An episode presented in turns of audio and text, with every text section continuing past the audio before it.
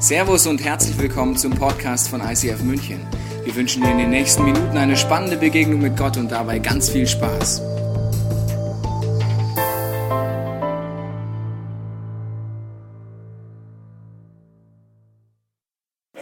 Ja, hallo zusammen. Ihr seid so eine sympathische, gut aussehende, charmante Church. Das sieht man hier. Wirklich. Und äh, bei uns ist das so, ich gehe extern wo reden, ich komme dann zurück und die Leute fragen mich, wie war's? Und ich, war hammergeil. Äh, und da fragen sie, ja, hast du Fotos, Filme und so? Nein, hab nichts. Und ich habe gedacht, weil ihr so sympathisch, so schön seid, äh, möchte ich gerne ein Foto machen. Ist das okay? Nein, einfach so. Dann habe ich dann Ruhe, dann ist das erledigt. Äh, kann ich ein bisschen Saallicht haben und ein bisschen weniger Bühnenlicht? Alle lächeln. Nein, mehr Saallicht. Das ist falsch. Ja, jetzt ist wieder gut. Sehr gut, ja. Uh. Oh, jetzt macht's einen Film. Okay. Alle laut mal. genau. Jetzt muss ich noch ein Foto machen und ich schlage vor, ich verarsche die zu Hause. Jetzt alle Dirndl und alle Lederhosen stehen auf, die anderen verstecken sich und ich gehe nach Hause und sage denen, du, die kommen dort alle so in die Church, oder? Das ist ein geiler Witz, oder? Also, alle, alle Dirndl auf und alle anderen verstecken sich, oder? Das sieht ja Hammer aus. Kommt ein bisschen zusammen, sonst fällt's auf. Zieht den Bayern, äh, wie geht das? Ja, genau, das ist der falsche Song hier. Okay. Nochmal. Muss ich filmen? Muss ich filmen? Das sind die bayerischen Dirndl. Ich habe heute äh, Tobi gefragt, du, Dirndl, kommt das von Dirne? Weil bei uns heißt das was anderes. Der sagt, nee, nee, das heißt einfach Mädel.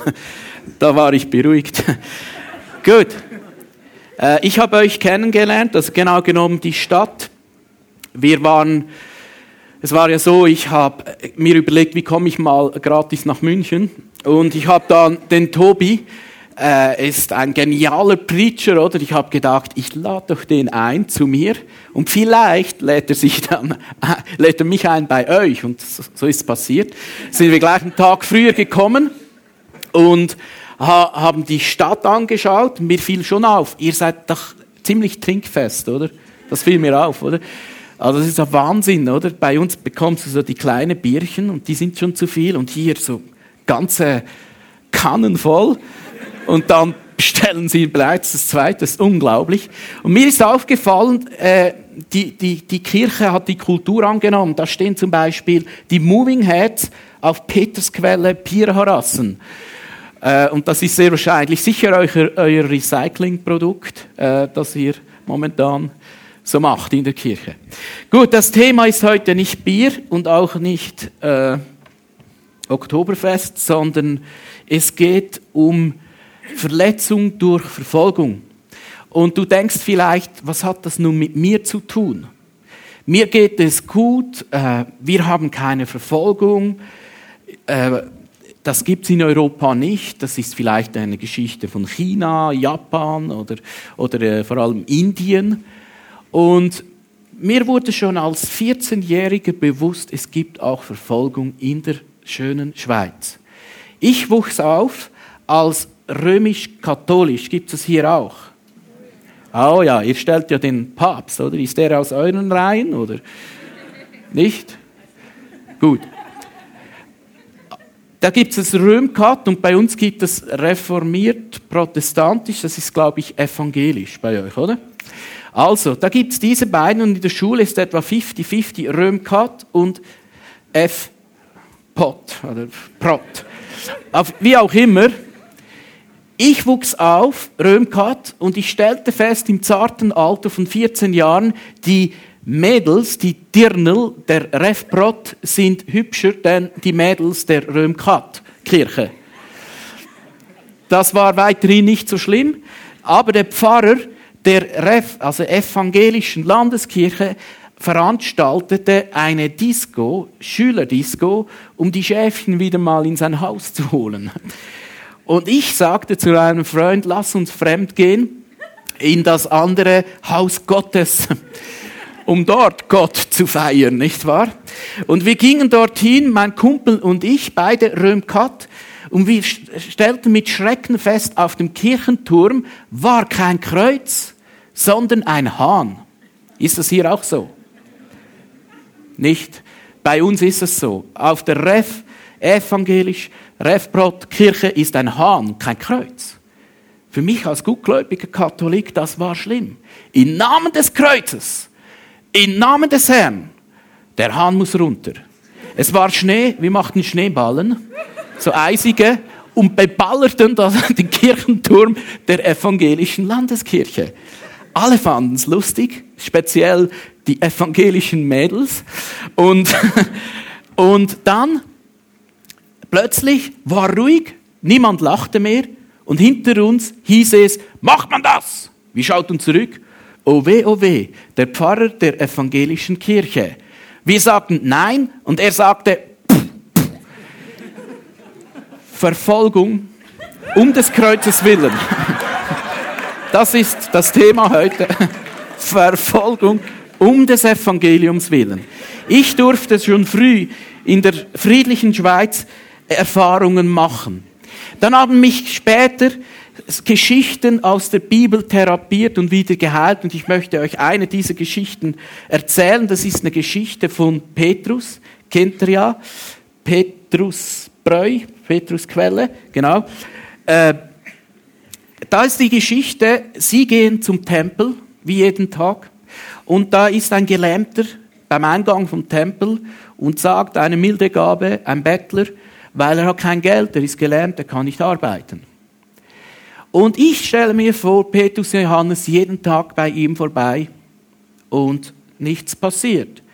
Doch eines Tages kommt Petrus zu ihm, schaut ihm in die Augen und sagt, Silber und Gold haben wir nicht. Aber im Namen Jesus steh auf. Und dann passiert das große Wunder. Der Gelähmte erhebt sich und steht auf. 40 Jahre war der dort. Und das ganze Volk in Jerusalem hat gesehen, wow, das ist doch der Gelähmte. Und er geht in den Tempel und preist Gott, heißt es. Er jubelt, er jaucht und sagt, er sei geheilt worden im Namen Jesu.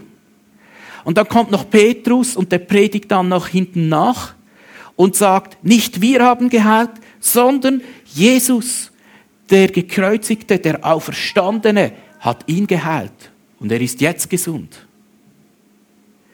Und dann gab es einen Riesentumult und die religiöse Leitung damals war sehr aufgeregt. Weil diesen Jesus hatten sie ja erst noch gekreuzigt. Waren etwa zwei, drei Monate vorher. Und jetzt reden die schon wieder von diesem Jesus. Wir dachten doch, der ist beseitigt. Sie nehmen Petrus und Johannes gefangen, die kommen in den Knast und am anderen Tag vor den Hohen Rat. Dort ist die geistliche Elite versammelt. Der Hohepriester, Kaiphas, der ehemalige Hohepriester, das war so etwas wie Benedikt der 16. Kennt ihr den? Logisch, sorry. Und als, als ob zum Beispiel Benedikt dort wäre und Tobi und vielleicht noch Frauke. Stell dir das mal vor, oder? Also die ganze äh, geistliche Durchlaucht war dort, oder? Das ist, glaube ich, richtig, das Wort. Ja, muss immer aufpassen. Item. Dann äh, fragen sie ihn, hey, was macht ihr und in, welch, in welchem Namen heilt ihr? Und dann heißt im Heiligen Geist erfüllt, gibt Petrus Antwort.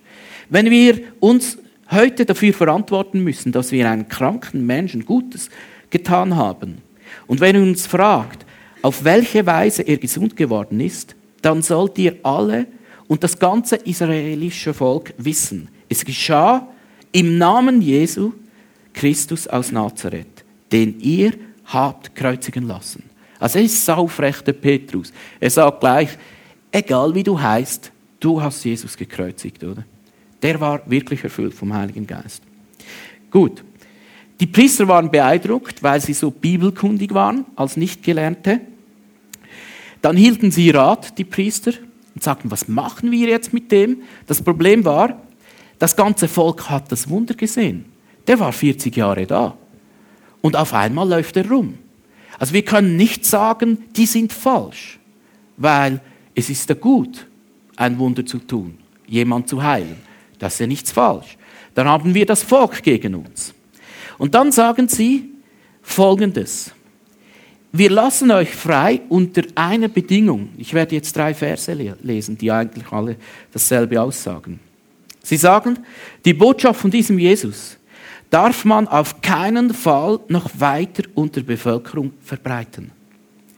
Weiter sagen sie, sie untersagten ihnen mit allem Nachdruck, jemals wieder öffentlich über Jesus zu sprechen. In einem anderen Vers heißt es, die Ratsmitglieder drohten ihnen daraufhin noch einmal mit schwerwiegenden Konsequenzen. Das ist mir etwas bewusst geworden. Ich weiß nicht, wie es hier in Deutschland ist, aber bei uns in der Schweiz ist so, die Leute sagen, du darfst glauben, was du willst. Jeder soll selber seinen Glauben, seinen Gott finden. Aber du darfst nicht davon reden. Oder? Behalte es für dich. Und ich habe gemerkt, diesen Maulkorb, den sie verpasst bekamen, den gibt es heute auch. Der kommt viel perfider. Glaub, was du willst, glaub von mir aus an deinen Jesus, aber pst, sei still. Red nicht darüber. Und das ist die Situation, den die ersten Christen hatten. Und das ist die Situation, den wir, die wir kennen durch die ganze Kirchengeschichte hindurch. Wo immer wieder Christen lebendig waren, aufstanden und die Liebe von Gott weitertragen wollten, hieß es, und nicht selten von der religiösen Elite. Das ist interessant. Vielleicht bist du heute da und du kennst es, weil du hast auch schon von Jesus geredet und die Leute haben dir gesagt, pst, oder dich ausgelacht, verspottet, vielleicht sogar als Sektierer hingestellt oder dich belächelt? Ich denke, die wenigsten hier haben Verfolgung im physischen Sinn erlebt. Und ich kann mich erinnern, ich habe zwei, dreimal so etwas erlebt, als ich im Jahre so 17, 18 Jahre zum Glauben an Jesus kam, hatte ich ein großes Problem, das war bei mir zu Hause.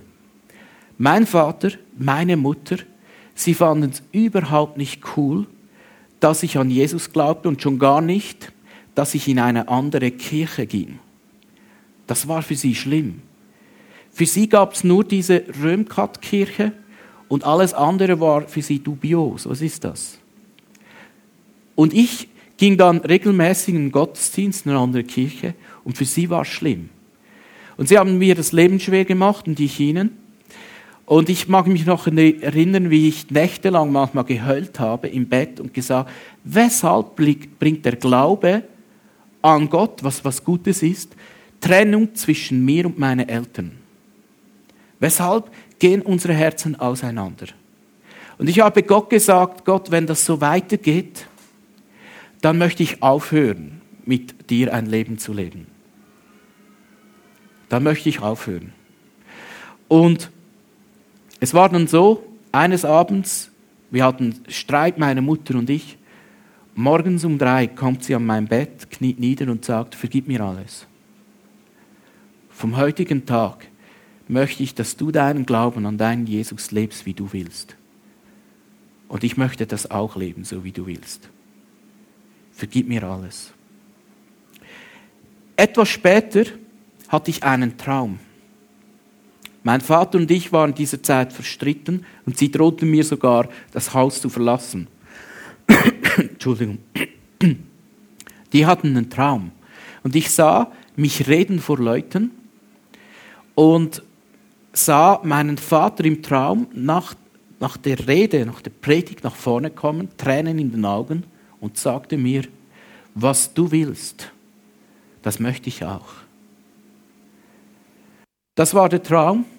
Es war nicht wirklich besser zwischen mir und meinen Eltern, aber ich spürte auf einmal, wie etwas reinkam in meine Beziehung. Ich fragte mich, weshalb soll der Glaube an Gott so etwas auslösen? Einige Jahre später spürte ich meine Berufung. Ich äh, war damals Architekt und ich spürte, Gott sagt mir, hör auf Häuser zu bauen, bau Kirche. Ich kündete meinen Job und fing an, ein ICF zu gründen im jetzigen Mittelland, also in einer kleinen Stadt im Mittelland. Als ich das machte, war mein Vater schockiert, weil er sagte, hey, jetzt ist er so lange in die Schule gegangen, ich habe ihm Studium bezahlt und alles, und jetzt kündet er den Job, hängt alles an den Nagel, um diese Kirche zu bauen. Ich mag mich noch erinnern, kam die, eine von den ersten Celebrations an die Message, hat mich predigen gehört. Ich dachte, heute ist der Tag vom Traum. Und er kommt nach vorne und sagt mir so etwas Schlechtes, habe ich noch nie gehört. Er ist Lehrer, oder? Das kannst du nicht sagen, das war falsch, das war scheiße, du bist überhaupt nicht begabt für das. Und ich war total am Boden zerstört. Unsere Kirche wuchs Gott sei Dank sehr schnell mal auf 300 Leute.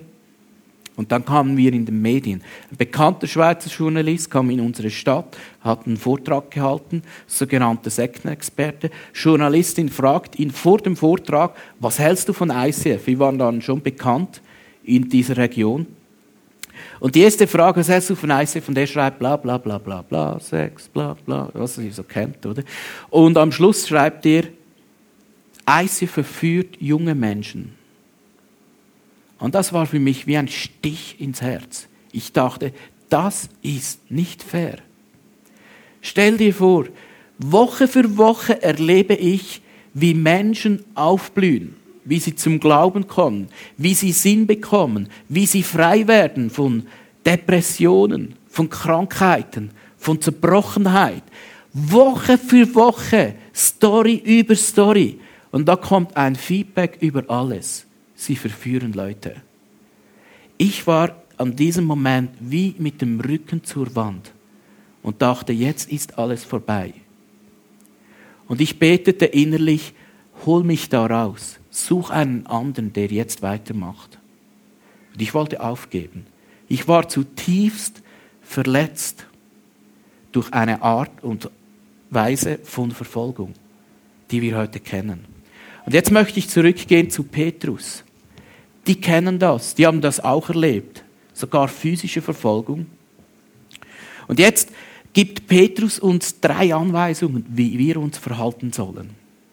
Erstens sagt er, aber Petrus und Johannes erwiderten, urteilt selbst, ob es vor Gott recht ist, euch mehr zu gehorchen als ihm. Das Erste, was Petrus sagt, wenn du Verfolgung hast, wenn dir Leute einen Maulkorb geben, gehorche Gott mehr als dem Menschen. Zweitens, uns ist es auf jeden Fall unmöglich, nicht von dem zu reden, was wir gesehen und gehört haben. Im Judentum sehen und hören heißt erleben. Sehen und hören ist das ganze menschliche Wesen. Ich hab's erlebt.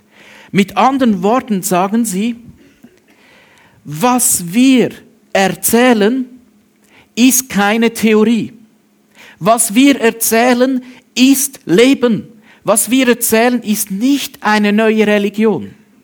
Das Christentum basiert nicht auf einer neuen Theorie, einer neuen Theologie, einer neuen Philosophie, eine neue Religion, die wir anderen überstülpen wollen. Nein.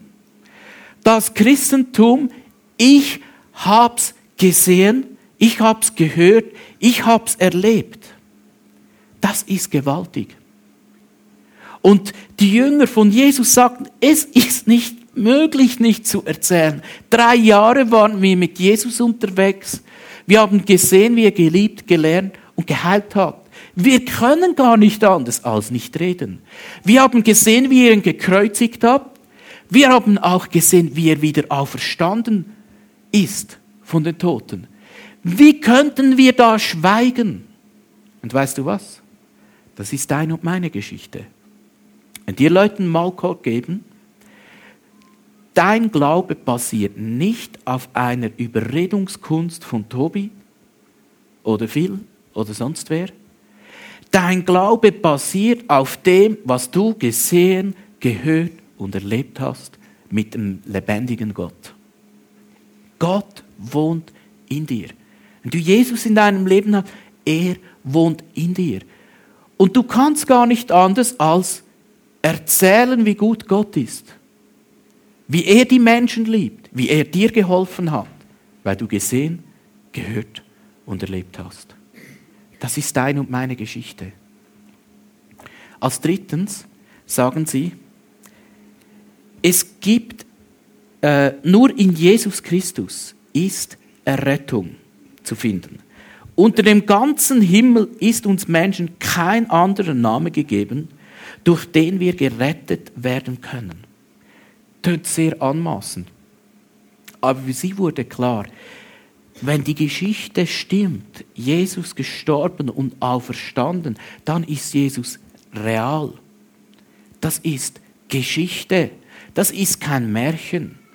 Das ist nicht ein schöner Glaube. Wir haben selbst gesehen. Wir haben den Tod gesehen, wir haben die Auferstehung gesehen. Wir sehen jetzt, wie Kranke geheilt werden, wie Menschen auferbaut werden, ermutigt werden. Ich habe es heute gesehen, als ihr reinlieft. Ich habe es gesehen. Eure Gesichter sind anders. Die sind fröhlicher, erlöster. Ich habe es gesehen. Und deshalb sagt Petrus, es gibt nur im Namen Jesus Errettung. Wenn du heute das erste Mal da bist, ich möchte dir sagen, das ist die wichtigste Botschaft. Wohin gehe ich mein ewiges Leben? Petrus sagt, es ist Jesus und nur er kann dir ewiges Leben geben. Er kann dir eine Beziehung geben. Durch ihn kannst du eine lebendige Beziehung mit Jesus anfangen. Das ist das, was Petrus sagt. Und deshalb, lieber Kaiphas, lieber Hohepriester, wir können gar nicht schweigen. Es geht nicht anders. Wir müssen reden. Vielleicht bist du verletzt. Und vielleicht geht es dir so, dass du dich so wie hinter einem Busch versteckst sagst, am besten erzähle ich nicht zu viel davon, dann werde ich nicht mehr verletzt. Vielleicht wurdest du enttäuscht. Vielleicht wurdest du belächelt. Wegen deinem Glauben. Vielleicht konnten deine Eltern dich nicht verstehen. Ich möchte dich heute ermutigen, steh auf und komm aus diesem Busch heraus. Weil da drin macht Gott Wunder. Ich möchte jetzt noch zum Schluss die zwei Stories fertig erzählen, die ich euch erzählt habe. Die Story mit meinem Vater, die war noch nicht ganz zu Ende. Wir gingen im Streit auseinander. Meine Frau und ich, wir gingen nach ins Mittelland, gründend eine Kirche. Wir hatten das Glück, dass sie wachsende Kirche war. Und vor etwa drei Jahren kam mein Vater wieder in den Gottesdienst wieder mal schauen. Da hat er gesehen, was entstanden ist. Und dann ist passiert, was ich geträumt habe zehn Jahre vorher. Nach dem Gottesdienst sehe ich einen Mann nach vorne kommen und ich sehe, es ist mein Vater. Er läuft Mittelgang nach vorne, Tränen in den Augen, umarmt mich und sagt, danke vielmals. Und das ist nicht einmal vorgekommen, das ist etwa zehnmal vorgekommen. Jedes Mal, wenn er kam, kam er nach vorne, weinte, weil er so berührt war und sagte, mein Sohn, danke vielmal. Vor einem Jahr hatte er Geburtstag, ich schrieb ihm einen Brief. Und ich schrieb ihm, ich möchte ihm Danke sagen für alles, was er war. Für alles Gute, das er in mich hineingelegt hat. Ich möchte ihm einfach Danke sagen. Kam ein Brief zurück.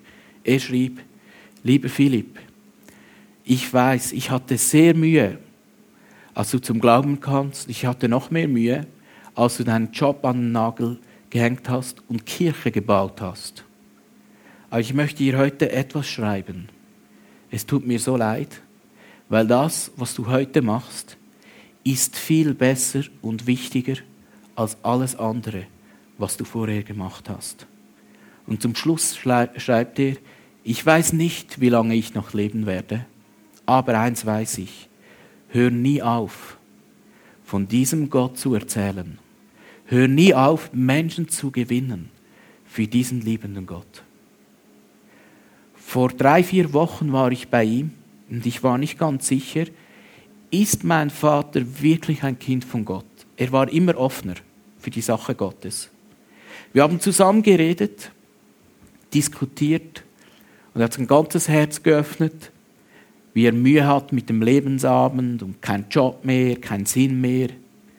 Und ich habe ihm gesagt, hast du schon dein Leben Jesus anvertraut und deinen Lebensabend? Er hat gesagt, nein. Möchtest du dein Leben unter seine Führung stellen? Da hat er gesagt, ja, ich möchte. Das erste Mal in seinem Leben. Da haben wir zusammen gebetet und er hat Jesus in sein Leben eingeladen. Und ich spüre wirklich, und meine Mutter sagt auch, dass etwas geht bei ihm. Es, sie sagt, der will auf einmal beten mit mir. So nach 50 Jahren mal, wollen wir mal beten. Verstehst du? Ich bin so dankbar, durfte ich das erleben. Noch zu der Geschichte mit dem Zeitungsbericht. Das war so spannend. Ich wollte aufhören dort. Ich dachte, jetzt ist fertig, jetzt kommt keine Sau mehr. Weißt du, was passiert ist? In diesem Bericht steht, ICF ist nur dort in Zofingen, kleine Stadt, aus strategischen Überlegungen. Ich fragte mich immer, was ist da so strategisch? Da gibt es kein Oktoberfest, da gibt es ja gar nichts. Die haben keinen Fußballclub, der spielen kann. Und, und, und. Was ist da so strategisch? Ich schaue die Karte an und sehe A1, A2, die meistbefahrenen Straßen in der Schweiz, kreuzen sich genau bei uns im Mittelland. Schön in der Mitte. Und da hat Gott zu mir gesprochen, gesagt, bau eine Kirche genau ans Autobahnkreuz dort für die ganze Region Mittelland. Dann hat Gott eine Türe aufgetan, so ein Cinemax-Komplex mit Disco. Ne, Disco lief nicht. Wir haben umgebaut, sind dort drin. Dank der Prophetie von diesem lieben Journalisten. Seit diesem Moment hat sich unsere Kirche in kürzester Zeit verdoppelt. Heute sage ich, Jesus, danke vielmals für diese Verletzung. Danke vielmals hat dieser Journalist uns gegen uns geschrieben und hat uns eine Vision gegeben für die Zukunft. Ich habe es dann dem Journalisten auch gesagt und mich bedankt. Er fand es nicht so cool. Ich fand es hammercool. Wir sind jetzt wieder Freunde. Gut. Ich möchte zum Schluss äh, das wir schließen mit einem Lied. Das heißt, Wear the Crown. Leg deine Krone wieder an. Und manchmal ist die Krone, du bist ein Königskind, das ist eine goldene Krone. Und der Text sagt, äh, leg die Krone wieder an. Aber manchmal fällt uns die goldene Krone runter, weil wir verfolgt, verletzt, enttäuscht werden vielleicht hier, auch hier in der Kirche. Und da fällt wie die Krone runter. Oder manchmal ist die Krone so stachelig. Sie hat Dornen, Verfolgung, Enttäuschungen. Und dieser Song sagt, leg die Krone wieder an. Und der Song wurde gewidmet für eine Märtyrerin, Bonnie Wifron. Sie war Krankenschwester in Pakistan und sie hat die Menschen verarztet, Muslim, und sie hat sie geliebt. Sie hat ihnen manchmal auch die frohe Botschaft gegeben und von Jesus, ihrem Retter, erzählt. Und viele Leute sind durch sie zum Glauben gekommen. Da hat sie mal eine gefragt, Boni, hast du nicht Angst, was du da tust? du missionierst. Und sie sagt, ich liebe die Menschen so sehr. Wie könnte ich ihnen das Beste vorenthalten? Man muss Gott mehr gehorchen als den Menschen. Zwei Wochen später kommt ein Muslim hinein, Maschinengewehr in der Hand und knallt sie ab. Sie ist gestorben. Sie war die Tochter eines amerikanischen Senators. Da war die Abtankung zu Ehren dieser Märtyrerin, die für die Liebe, die für die Sache Gottes gestorben ist. Weshalb? Weil sie sich entschieden hat. Ich folge diesem Jesus nach. Ob diese Krone goldig ist und sich sanft anfühlt oder wenn sie dornig und stachelig ist. Ich folge diesem Jesus nach. Und zieh dir das Lied mal rein. Text wird übertragen. Du kannst die ganzen Gedanken etwas versickern lassen und ich werde dann noch hochkommen und beten. Da heißt es, Gott hat eine wunderschöne Krone bereit für die, die dranbleiben. Und ich weiß nicht, wo du jetzt bist.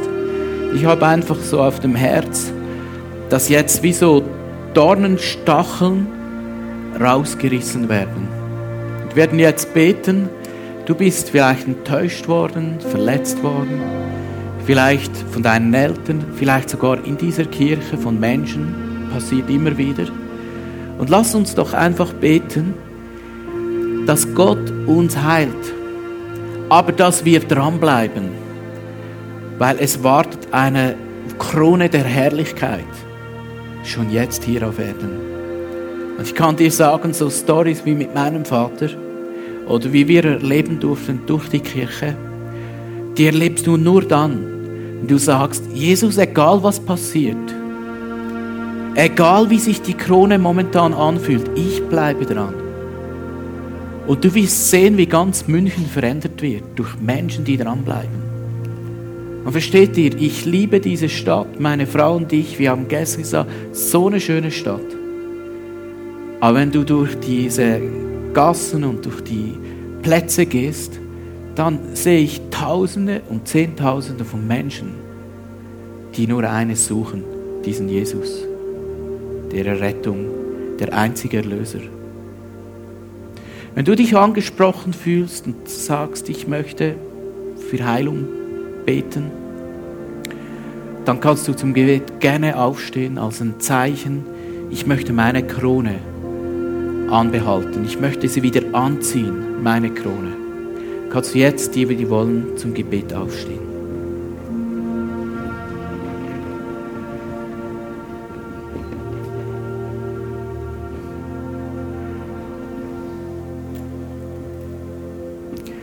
Vater im Himmel, ich danke dir vielmals, dass wir dein Kind sein dürfen. Ich danke dir, dass ich dein Sohn, deine Tochter sein darf. Und Jesus, du siehst jetzt all meine Verletzungen und Enttäuschungen. Vielleicht wegen dem Glauben,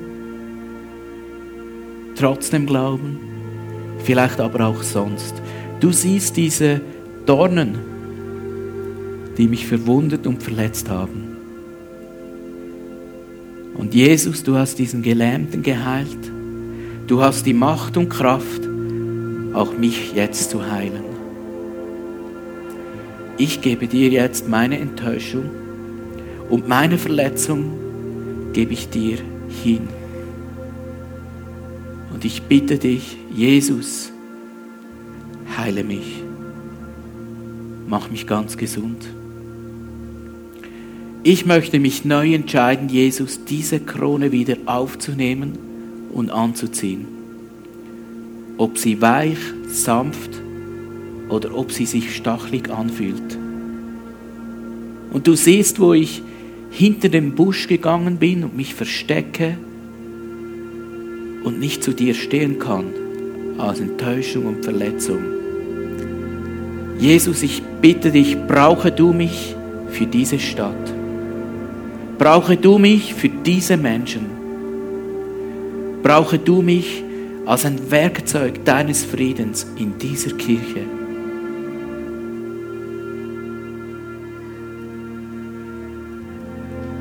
Und wenn du den Jesus einladen möchtest, eine lebendige Beziehung anfangen willst mit ihm, dann bete jetzt leise für dich einfach dieses Gebet nach. Vater im Himmel, hier bin ich, nimm mich auf. Danke hast du mir Jesus gegeben, der mich erlöst hat, der einzige Erlöser und Erretter. Jesus, komm du in mein Herz. Vergib mir meine Sünden und schenk mir ewiges Leben, das jetzt anfängt. Zeige du mir, wie ich leben kann als Christ. Amen. Amen. Lass uns nochmal singen, Wear the Crown, diesen Refrain. Ich habe wie so gespürt, dass heute Gott gewissen eine Last aufs Herz gelegt hat, die ist so gut, nämlich für all die verlorenen Menschen, die Jesus nicht kennen, zu gehen. Und ich sage euch, dann wird diese Kirche explodieren. Und da, da sind so viele offene, suchende Menschen. Und Gott wird dich genau zu denen senden, die ihn brauchen. Ich möchte dich ermutigen, Zieh deine Krone an. Geh durch, bleib dran. Danke für alles, was ihr macht. Danke, dass ihr so eine geniale Church seid. Ihr seid heute eine große Ermutigung für mich. Danke, Tobi. Du bist einer meiner Lieblingspastors und Preachers. Danke, durfte ich kommen. Wir hoffen, dass dir diese Predigt weitergeholfen hat. Wenn du Fragen hast, kannst du gerne an info at icf-moenchen.de mailen und weitere Informationen findest du auf unserer Homepage unter www.icf-moenchen.de.